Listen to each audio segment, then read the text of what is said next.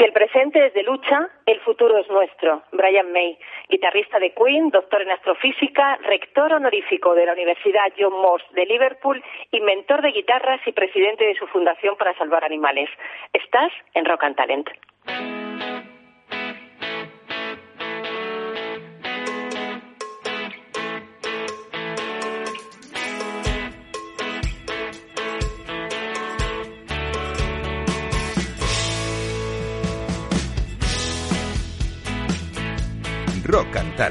Un programa para ti, para compartir, para sentir, con Paloma Orozco.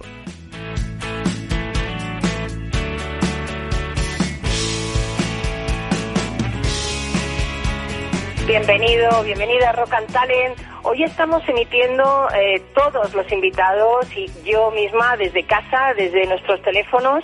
Eh, quizá lo oigas un poquito peor que normalmente lo oyes, pero tenemos que hacerlo porque hay que frenar esta epidemia de coronavirus y tenemos que dar ejemplos los medios de comunicación. No te vamos a dejar de acompañar, no te vamos a dejar de informar, pero vamos a estar acompañándote desde casa. Así que empezamos Talent, queremos animarte en esta mañana de lunes y queremos también animarte un poquito a que sobrelleves mejor ese confinamiento. En 1873, el escritor Julio Verne publicaba La Vuelta al Mundo en 80 días. En la novela, su protagonista, Phileas Fogg, apostaba que podía dar la vuelta al mundo desde Londres en 80 días. Bueno, pues 17 años después, una mujer quiso demostrar si tal hazaña era posible. Elizabeth Jan Ram, más conocida por su apodo periodístico Nelly Bly, consiguió forjar una carrera a la vanguardia del periodismo cuando respondió a un artículo escrito por un misógeno titulado ¿Para qué son buenas las chicas? Evitando tareas que se centraran en la moda, la jardinería y el teatro, temas tradicionales para escritoras, abordó cuestiones sociales espinosas. En 1889, después de leer La Vuelta al Mundo en 80 días, le lanzó una idea a su editor, daría la vuelta al mundo como Phileas Fogg. Es imposible que lo haga, le gritó el jefe de redacción. Solo un hombre podría hacerlo. Así que Nelly lo hizo y además en menos tiempo, 72 días, 6 horas, 11 minutos y 14 segundos.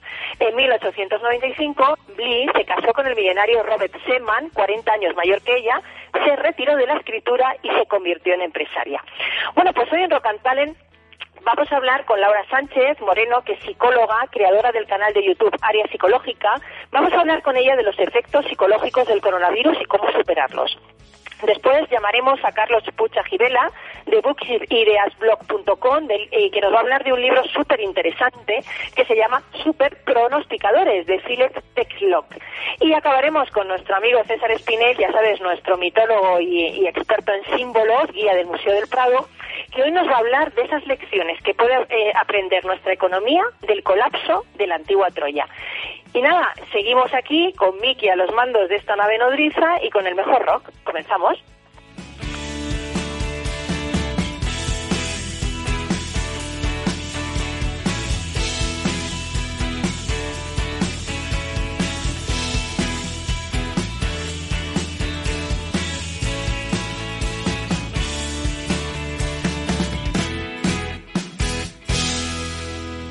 Rock and Talent con Paloma Orozco. Tonight, I'm gonna have myself a real good time.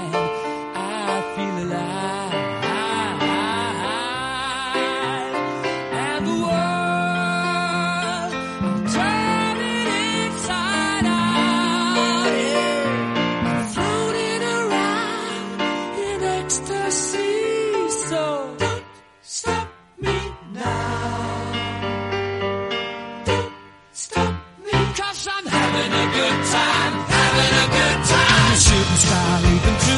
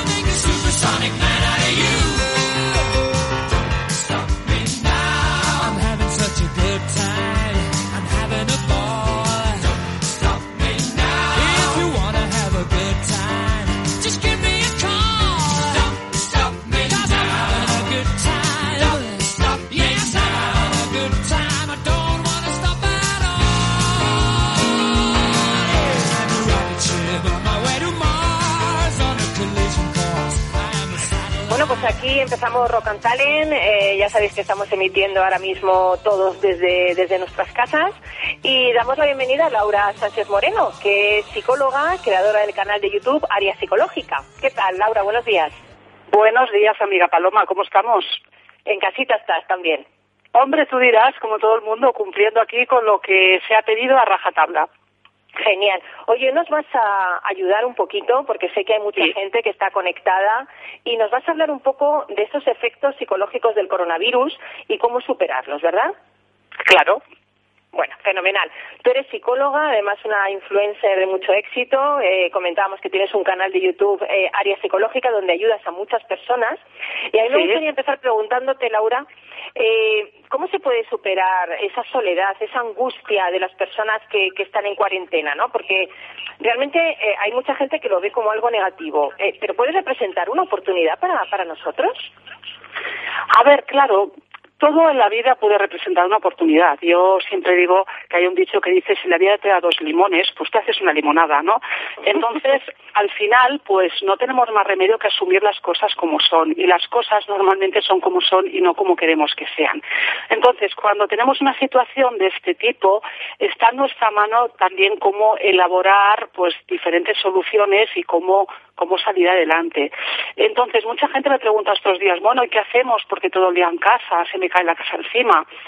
Hay que tener una orden y una disciplina, y eso para empezar. Quiero decir, cuando estamos en casa, pues tenemos que marcar unos horarios para hacer ciertas cosas y cumplirlos y hacer que el núcleo familiar pues funcione con una cierta normalidad dentro de las circunstancias. Y para mí la clave, alrededor de lo que pivota todo el resto de cosas, es la disciplina y el, y el marcar unas tareas. Es fundamental. Sí, porque hay gente que, pues a lo mejor está más tiempo en la cama, que hay gente que no se ducha todo el día. Esto es negativo, ¿verdad? Claro, es que si entramos en una espiral de, pues esto, de dejarnos llevar, de incomodidad, de para qué, total, si no salgo, pues al final pues uno se va sintiendo cada vez peor y salir de esa espiral es más complicado. Y nos tenemos que ayudar, ya que estamos en familia y estamos dentro de casa y la gente que está sola, pues es un poco más complicado, pero también tiene que tener un nivel de autodisciplina. Y en el caso que tengamos gente en casa, que estamos en núcleo familiar, pues unos a otros tenemos que irnos apoyando, lógicamente. Pero sobre todo, ya digo, marcar una rutina es básico y es súper importante. Oye, ¿y la gente que se siente sola? Porque hay mucha gente que le da como angustia no salir o, o ¿qué se le podría decir a estas personas? Bueno, a estas personas también se les puede decir, oye, una persona puede estar viviendo sola y está en su, en su núcleo familiar, en su casa o en su domicilio, pero, a ver, hoy en día tenemos muchas formas de conectar con la gente y yo creo que esta, esta época de, teóricamente, de aislamiento, bueno, de, teóricamente no, prácticamente de aislamiento, también nos permite el retomar el contacto con gente que hace tiempo con la que, que no tenemos contacto. Y tenemos el teléfono, tenemos, podemos hacer videollamadas, tenemos un montón de formas de, de, de tener información y estar en contacto con gente que nos quiere. Y al final te das cuenta que en estas situaciones de emergencia, pues todos sacamos nuestra parte más altruista y más empática y, y, enseguida pues estamos dispuestos a ayudar. Yo creo que, que los españoles además somos los número uno en estas cosas y cuando tenemos que, que arrimar el hombro lo hacemos perfectamente como lo vamos a hacer con la gente que queremos, ¿no?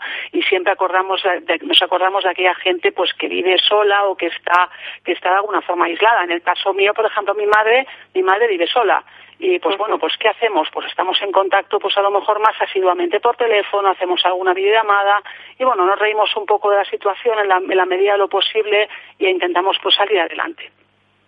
Oye, y hay mucha gente que es hipocondríaca, eh, esas personas que se preocupan como de manera constante y obsesiva por, por la salud. ¿Esas sí. personas deberían ver menos la tele, por ejemplo?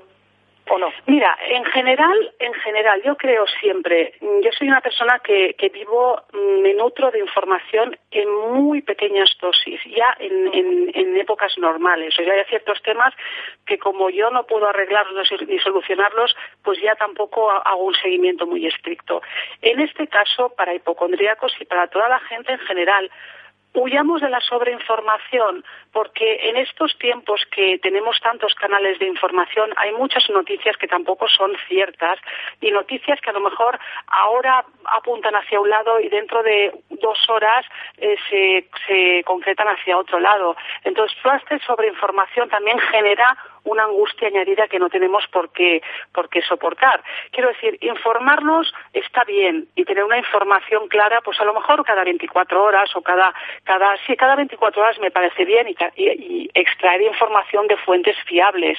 Y el resto, esta gente que está mirando cada momento a ver qué ha pasado, qué actualizaciones hay, cuántas personas hay afectadas, al final, si no tenemos, no, no podemos hacer nada, simplemente hace pues que nos, nos carga de energía negativa y nos, nos hace también que estemos más preocupados y luego, ojo, genera una dependencia de información que al final nos volvemos pues adictos a las redes, adictos a, a ver la información y actualizar cosas. Entonces, tanto para hipocondriacos, por supuesto, como para toda la población regular, tranquilicémonos, esto tenemos unas instrucciones muy precisas y muy claras que hay que cumplir y a partir de ahí irse informando pues una vez al día, pero continuar la vida normal e intentar normalizar al máximo esta situación que es totalmente extraordinaria y que no habíamos vivido nunca antes.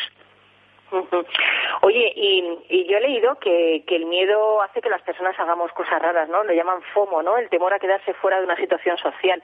¿Esto es lo que hace que la gente acumule tanto papel higiénico? Porque yo, yo no entiendo lo del papel higiénico. o sea, vamos a ver, que nos hemos vuelto todos tan limpios, nos hemos vuelto todos, eh, que hay muchos chistes que circulan por las redes, que lo que hay que lavar son las manos en otra cosa. O sea, somos un país de chiste también y de afortunadamente tenemos buena, no sé, como, como buena actitud, ¿no? Y buen humor. Pero, pero ¿por qué la gente acumula tanto papel higiénico? ¿Por qué ese bien?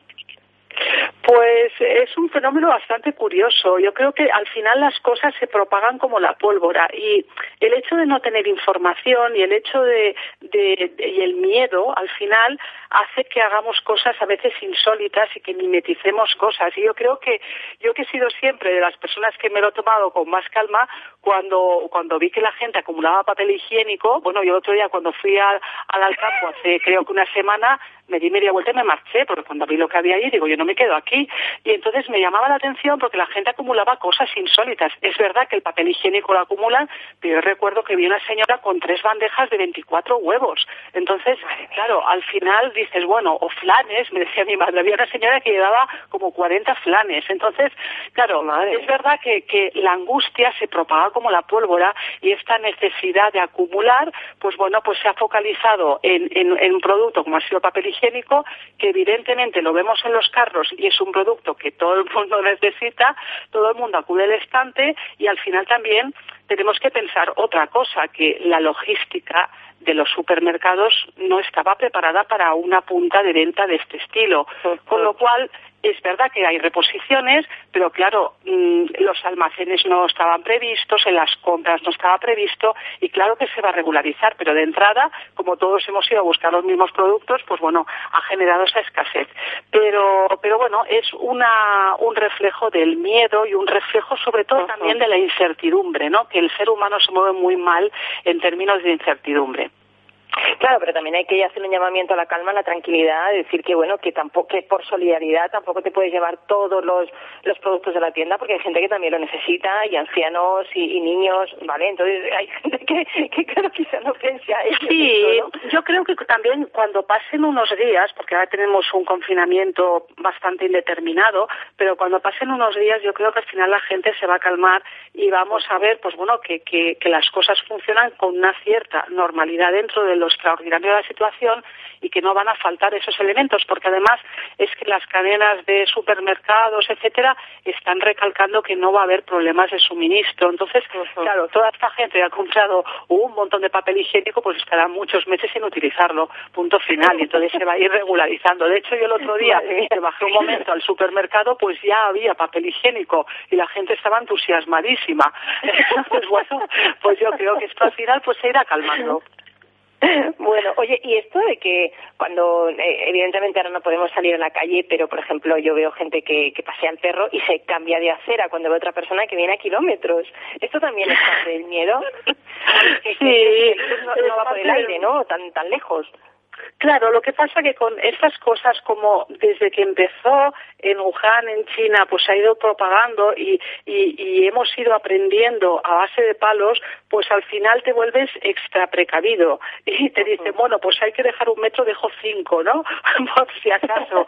Porque claro, fíjate que Claro, es que hace hace unos 15 días nos llegan a decir esto y no os lo habíamos creído. Entonces, claro, la gente pues pasa de decir, ah, pues mira, no pasa nada, a decir, oye, pues ni me toques ni tal, y a lo mejor por teléfono también se contamina, ¿no? O sea, ya al, final empezamos a... Claro, de no tocarse, de no besarse.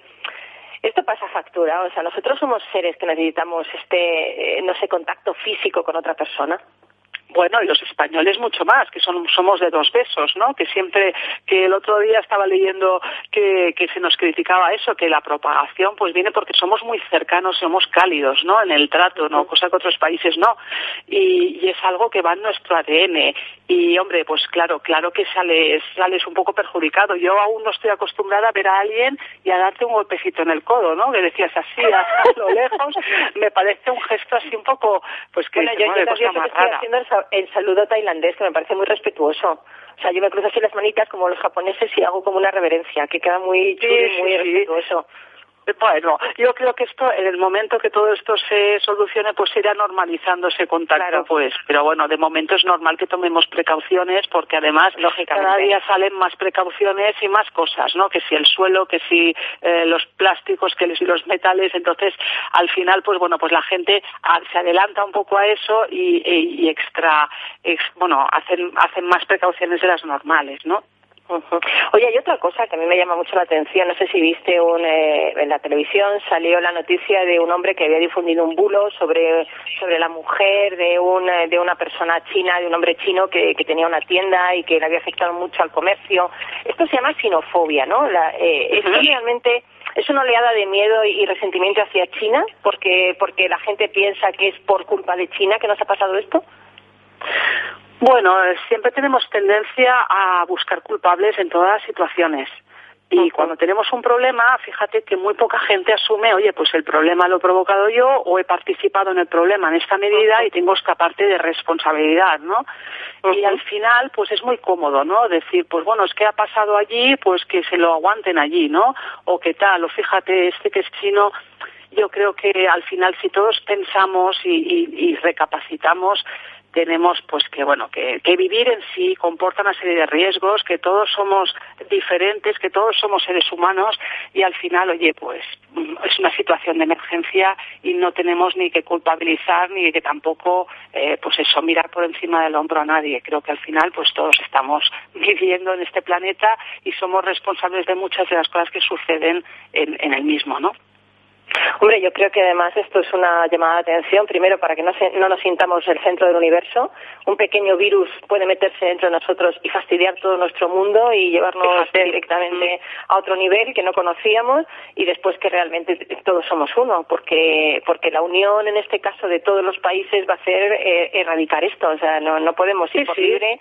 Yo creo que, que además eh, para mí en este momento no hay fronteras, o sea, es, es, una, es, es un combate común hacia algo que nos afecta a como humanidad a todo, ¿no? Y creo que es bueno que, que esta sensación eh, se, se expanda, ¿verdad? Ah, no, no, desde luego, porque al final la unión hace la fuerza.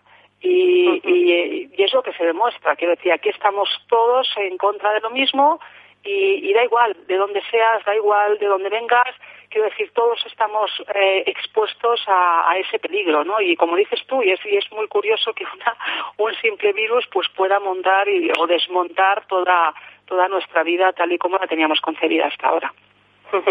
Me gustaría eh, que nos dieras algún consejo más, porque fíjate, yo he estado pensando eh, que nosotros siempre tenemos dones eh, que no que no llevamos a nuestro trabajo, ¿no? Pues hay gente que, le gusta la cocina, hay gente que, que, le gusta escribir, otras personas les gusta componer, hay gente que toca la guitarra. No es un buen momento este para sacar esos dones que tenemos en nuestro interior, pero imagínate luego cuando pase todo esto, quizá lo que hayamos aprendido de esta experiencia nos haga mucho más fuertes de cara a nuestra vida personal, en nuestro trabajo, ¿no? Sí. que nos dieras algún, pues algún consejito así breve de, alguna cosa más que podemos hacer para estar con una actitud más positiva.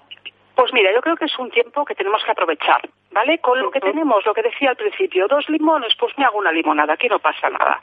¿Qué podemos hacer? Yo creo que es un buen momento para formarse y aprender cosas nuevas que nos apetezcan o que nos sean útiles en un futuro y hacer una revisión de, lo que queremos hacer o hacia dónde va nuestra vida profesional o nuestras actividades, nuestros hobbies.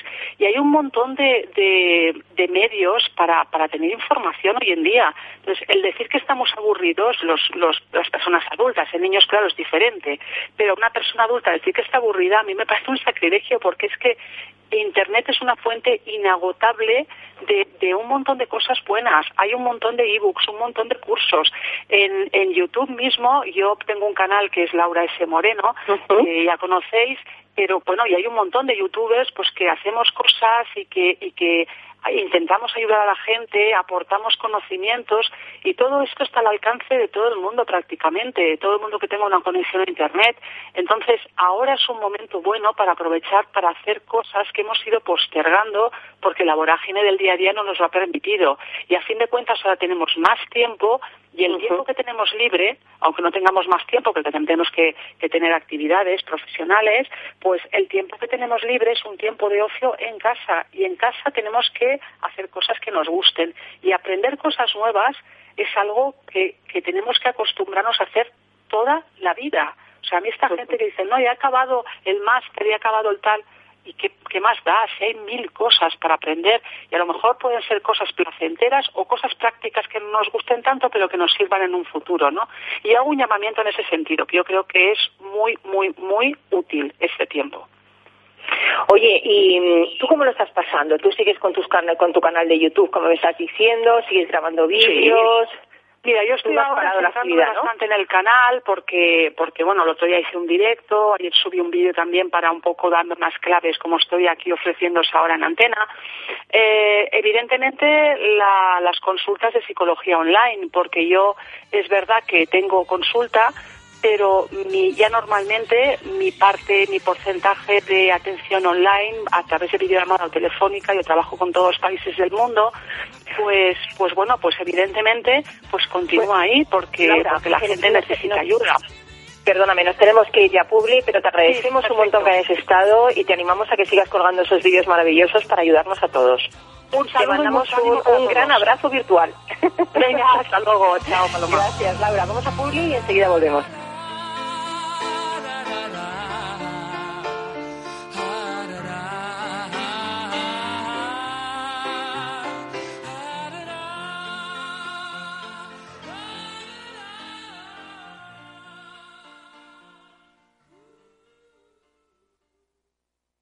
Cuando comenzábamos, en el año 95, no imaginábamos que 20 años después más de 100.000 personas utilizarían nuestras herramientas de inversión. En cada nuevo reto que emprendemos ponemos lo mejor de nosotros mismos. En VisualChart queremos avanzar y por eso hemos lanzado nuestra propia agencia de valores, Esfera Capital. Esfera Capital, un broker de inversores para inversores. Si quiere conocer nuestro trabajo, visítenos en esferacapital.es.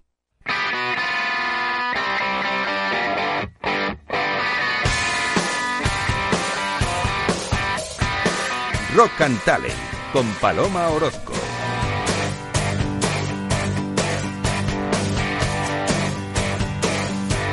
¿Qué tal? Seguimos en Rock and Talent en directo desde haciendo el eh, haciendo el programa desde el teléfono, mm, cumpliendo esas esas medidas de seguridad y, bueno, como ves, estamos eh, salpicando un poquito el programa de estos informativos que nos, nos están ayudando a entender un poco la situación y a ponernos en situación dentro de lo que estamos viviendo.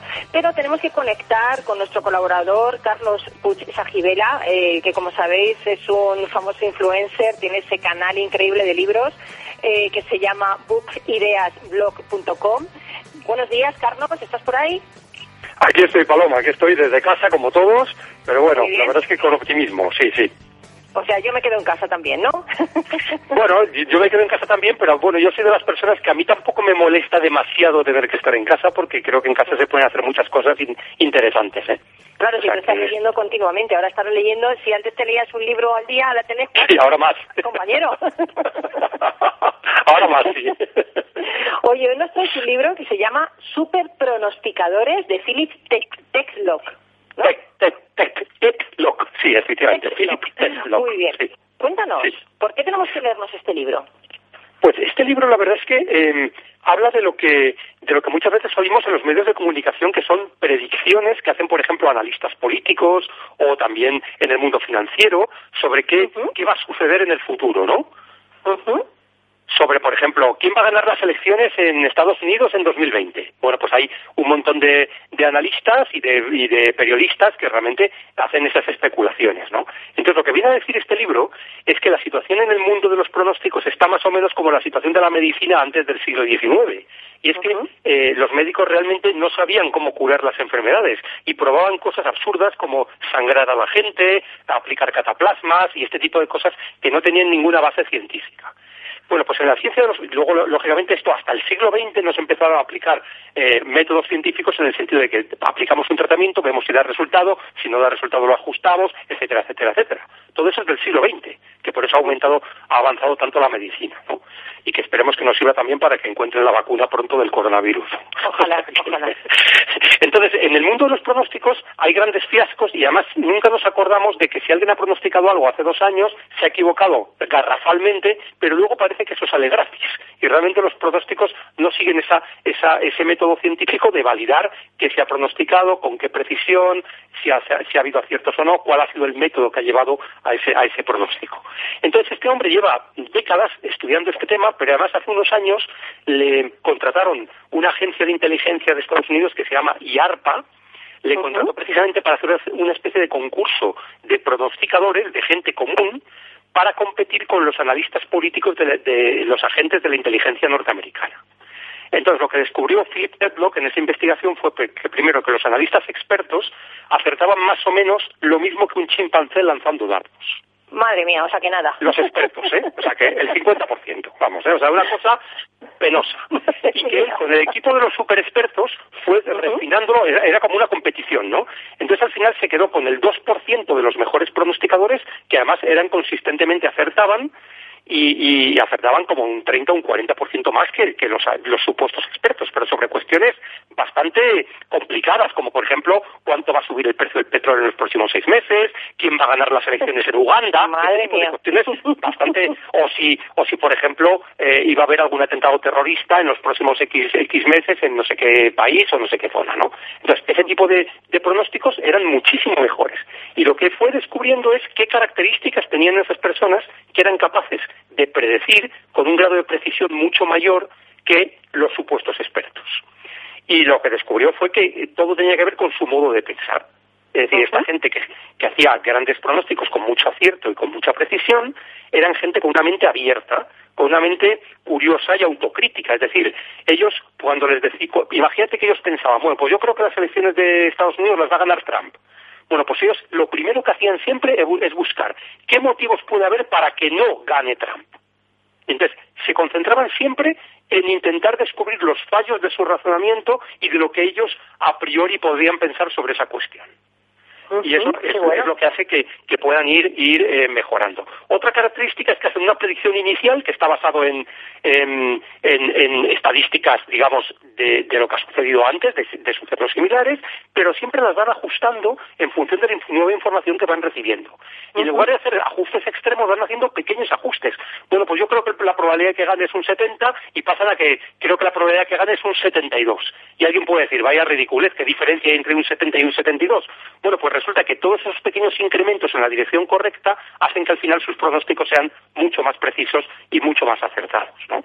Hay un ejemplo, hay un ejemplo muy muy muy curioso de un de uno de estos super pronosticadores que es un londinense un londinense solitario que se llama Peter Backus que le, le, hizo eh, aplicó este mismo método para estimar el número de posibles parejas femeninas próximas a él en Londres él vive en Londres Londres tiene aproximadamente 10 millones de habitantes es un listo, ¿eh? ¿eh? perdón que eso es un listo, ¿eh? Sí, sí, pero fue haciendo las siguientes hipótesis. Y dijo, bueno, del sexo femenino, el 50%. La proporción de solteras, un 50%. La proporción en mi franja edad, un 20%. El porcentaje de graduadas universitarias, porque solo quería tener pareja con personas que tuvieran carrera universitaria, o sea, era un hombre un poco clasista, pues un 26%. El porcentaje que a él le parecen atractivas, un 5%. El porcentaje de que a él le encuentren atractivo, otro 5%. Y por fin el porcentaje de las que sean compatibles con él, un 10%. Si sumas todos esos porcentajes, le salían 26 mujeres en todo Londres. Entonces, esto lo bueno, hace un poco este hombre mejor broma. en su casa. no normal. no, pero esto además es un ejercicio que podemos hacer como juego para cualquier cosa. En este caso lo aplicó a encontrar... Oye, decía, ¿qué este, este confinamiento saca de ahí muchas parejas. Bueno, he leído hasta que algunos se divorcian, pero lo mismo, oye, que, que la gente que se activa en redes sociales puede encontrar el amor, nunca se sabe, ¿eh? Es cierto, y aplicando estos principios de los superpronosticadores, pues puedes predecir con quién es compatible, con quién no. Claro, exactamente. bueno, que, simplemente una, una prueba de que esta misma forma de pensar se pueden aplicar a cualquier otra situación de nuestra vida, ¿no? ¿Eh? Bueno, bueno, ahora veo a todo el mundo ahí súper pronosticando. Oye, eh, Carlos, que, que nada, que muchas gracias por estar con nosotros desde casita. Qué bien hacer el programa ahí, calentito, ¿verdad? Viendo desde tu ventana todo, todo Madrid vacío, desierto. Exactamente, sí, sí, así es. Bueno, la verdad es Pues que nada, miras, nos vemos el miras por la ventana y no ves a nadie en la calle, eso es cierto. Claro, nos escuchamos el próximo lunes, no nos vemos. Genial, sí, sí, porque mientras sigan estas medidas tendremos que continuar así.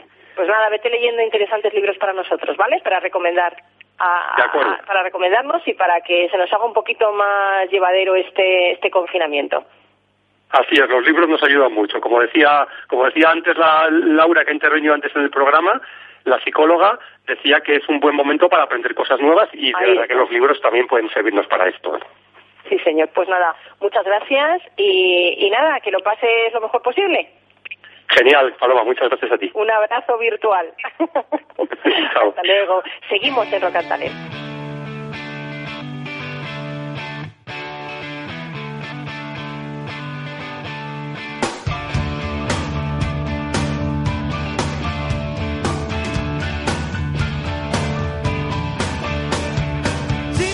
Rock and Talent con Paloma Orozco.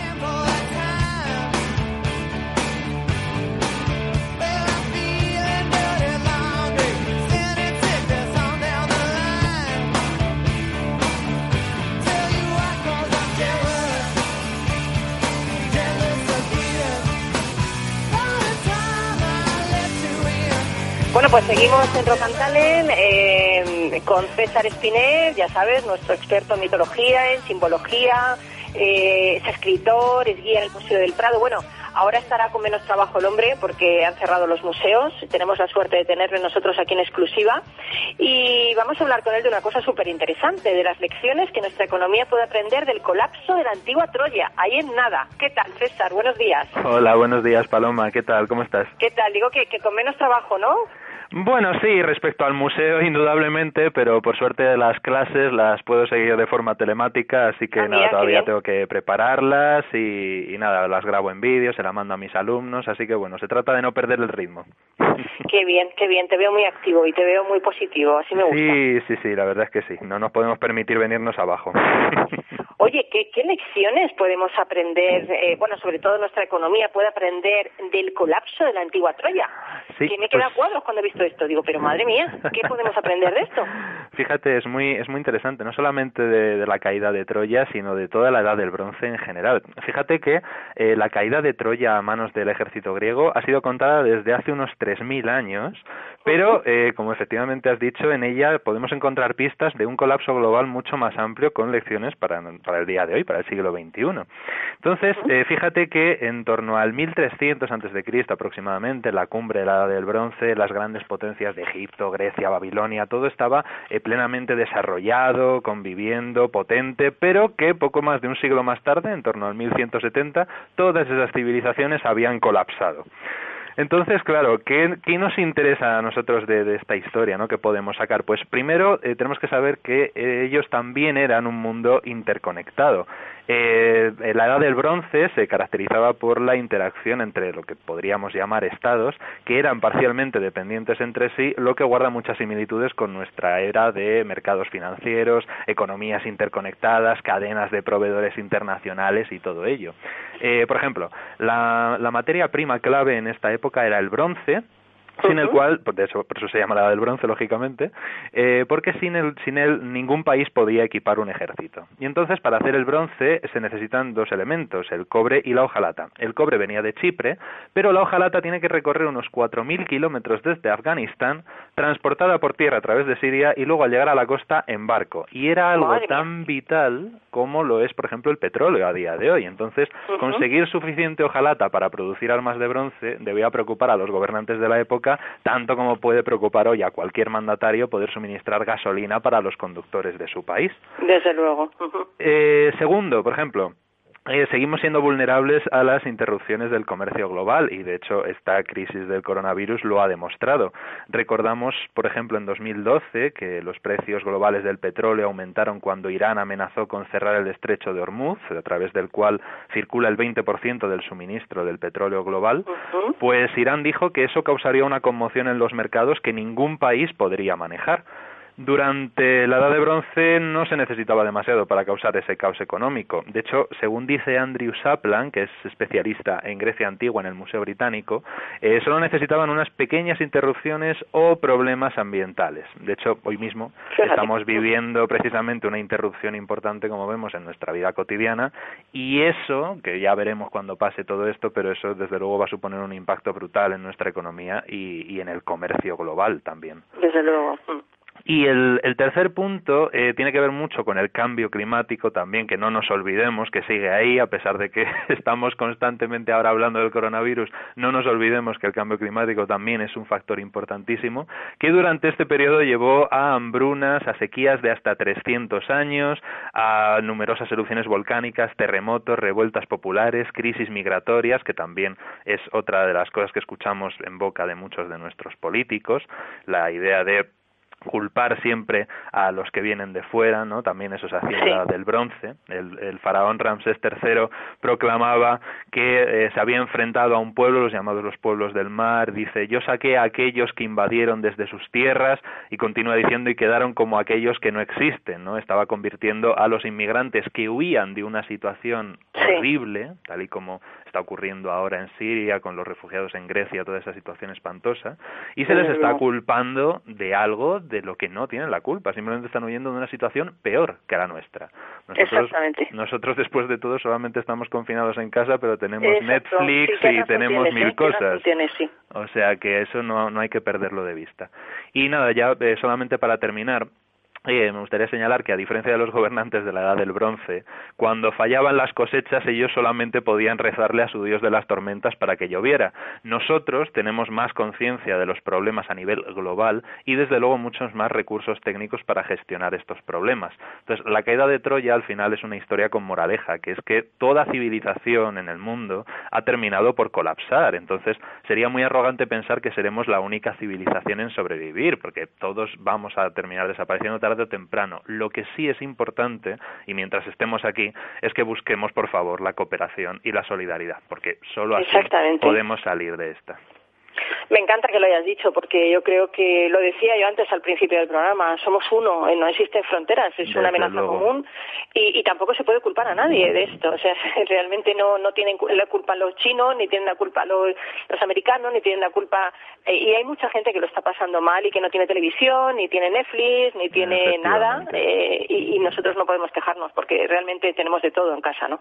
Entonces, creo que, que, es muy bueno el, el tema que has apuntado esto porque hay que poner las cosas en su justa medida y, y, quizá, y, quizá ver que hay personas que lo están pasando mucho peor, ¿no? Sí. Quizá el ponernos en el otro lado ahora mismo nos va a hacer ser mucho más empáticos de cara al futuro con todas las personas las que lo están pasando mal en campos de refugiados, con los inmigrantes, con la gente que no tiene casa, ¿verdad? Yo pienso sí, esto. Desde luego, espero, pensar, espero pensar un poco así. en los demás al final, se trata de eso. No llevarte 28 rollos de papel higiénico porque si no el que viene detrás de ti no tiene ninguno. Entonces, pensar un poco en, en los demás que además siempre pensar en los demás es también pensar en uno mismo, porque somos uno, como yo siempre digo. Efectivamente, efectivamente, así es. Pero sí, pero para eso se requiere un cambio de conciencia que, bueno, veremos si estamos a la altura de ello.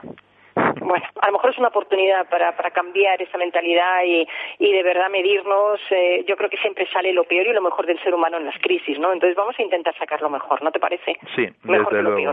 peor. Desde luego. Así es, sí, sí. bueno, pues seguimos adelante. Te doy las gracias, César, por estar con nosotros, por acompañarnos. Eh, repetimos, estamos haciendo todo Rock and Talent por teléfono. Eh, eh, desde todos los invitados están entrando por teléfono. Yo estoy por teléfono, por eso quizá lo oigas no con la calidad de sonido a, la que tenemos, a, que te tenemos acostumbrado, acostumbrado normalmente, pero estamos aquí para informarte y para seguir contigo y acompañarte. Así que mil gracias, César, por, por tu sabiduría y por habernos inspirado hoy. Nada, muchísimas gracias a ti, Paloma. Cuidaos mucho y, e intentad, sobre todo, siempre ser felices. Genial, eso, eso vamos a hacerlo, seguro. bueno, pues yo eh, quiero mm, darte una reflexión, sabes que siempre hacemos una reflexión final desde Rock and Talent, un poquito, va a ser mi oda a la resiliencia, ¿vale? Vamos a escuchar un poquito de música y ahora enseguida te lo, te lo comento.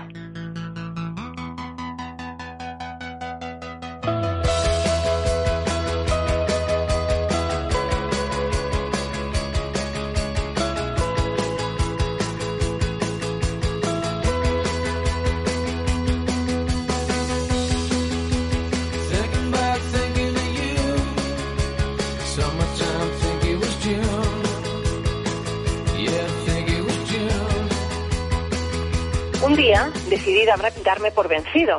Fui al bosque para hablar con un anciano que decían era muy sabio. ¿Podría darme una buena razón para no darme por vencido? Le pregunté. Mira a tu alrededor, me respondió. ¿Ves el helecho y el bambú? Sí, respondí. Cuando sembré las semillas del helecho y el bambú las cuidé muy bien. El helecho rápidamente creció, pero nada salió de la semilla del bambú. Sin embargo, no renuncié al bambú. En el segundo año el helecho creció más brillante y abundante y nuevamente nada creció de la semilla de bambú, pero no renuncié al bambú. En el tercer año, eh, perdón, en el cuarto año, aún nada brotó de la semilla de bambú, pero no renuncié al bambú. En el quinto año, un pequeño brote de bambú se asomó a la tierra. En comparación con el helecho era aparentemente muy pequeño e insignificante. El sexto año, el bambú creció más de 20 metros de altura se había pasado cinco años echando raíces que lo sostuvieran. Aquellas raíces lo hicieron fuerte y le dieron lo que necesitaba para sobrevivir. ¿Sabías que todo este tiempo que has estado luchando realmente has estado echando raíces? le dijo el anciano y continuó. El bambú tiene un propósito diferente al del helecho. Sin embargo, ambos son necesarios y hacen del bosque un lugar hermoso. Nunca te arrepientas de un día en tu vida. Los buenos días te dan felicidad, los malos días te dan experiencia. Ambos son esenciales para la vida, le dijo el anciano y continuó. La felicidad te mantiene alegre, los intentos te mantienen fuerte, las penas te mantienen humano, las caídas te mantienen humilde, el éxito te mantiene brillante. Así que amigo, amiga, si no consigues lo que anhelas, no desesperes, porque quizá solo estés echando raíces. Bueno, pues esta es mi particular oda a la resiliencia para animarte en, este día, en este lunes, en que tenemos que, estar en casa para protegernos y para proteger sobre todo a la gente más vulnerable. Me gustaría, me gustaría acabar con una frase, eh, bueno, es una frase que me ha hecho llegar José Díaz. Sabéis que somos muy activos en redes sociales, podéis comunicaros con nosotros a través de redes sociales y José Díaz nos ha trasladado esta frase de Mahatma Gandhi. Lo que hagas será insignificante, pero es muy importante que lo hagas. Así que es muy importante que lo hagas porque cada pequeño impacto tiene su impacto grande en la humanidad. Bueno, pues creo que vamos a salir de esta, amigo, amiga, tenemos que estar unidos, tenemos que estar fuertes, tenemos los que estamos más bien de salud, pues ayudar a la gente que, que es más vulnerable. Todos somos unos, somos un pueblo que siempre ha salido de todas las crisis, así que os mando muchos ánimos, os mando muchos besos, os mando muchos abrazos de los que no podemos darnos ahora, pero ya sabes que la radio está ahí para ti y que va a estar siempre. Un beso, nos vemos el próximo lunes, sé feliz y cuídate mucho.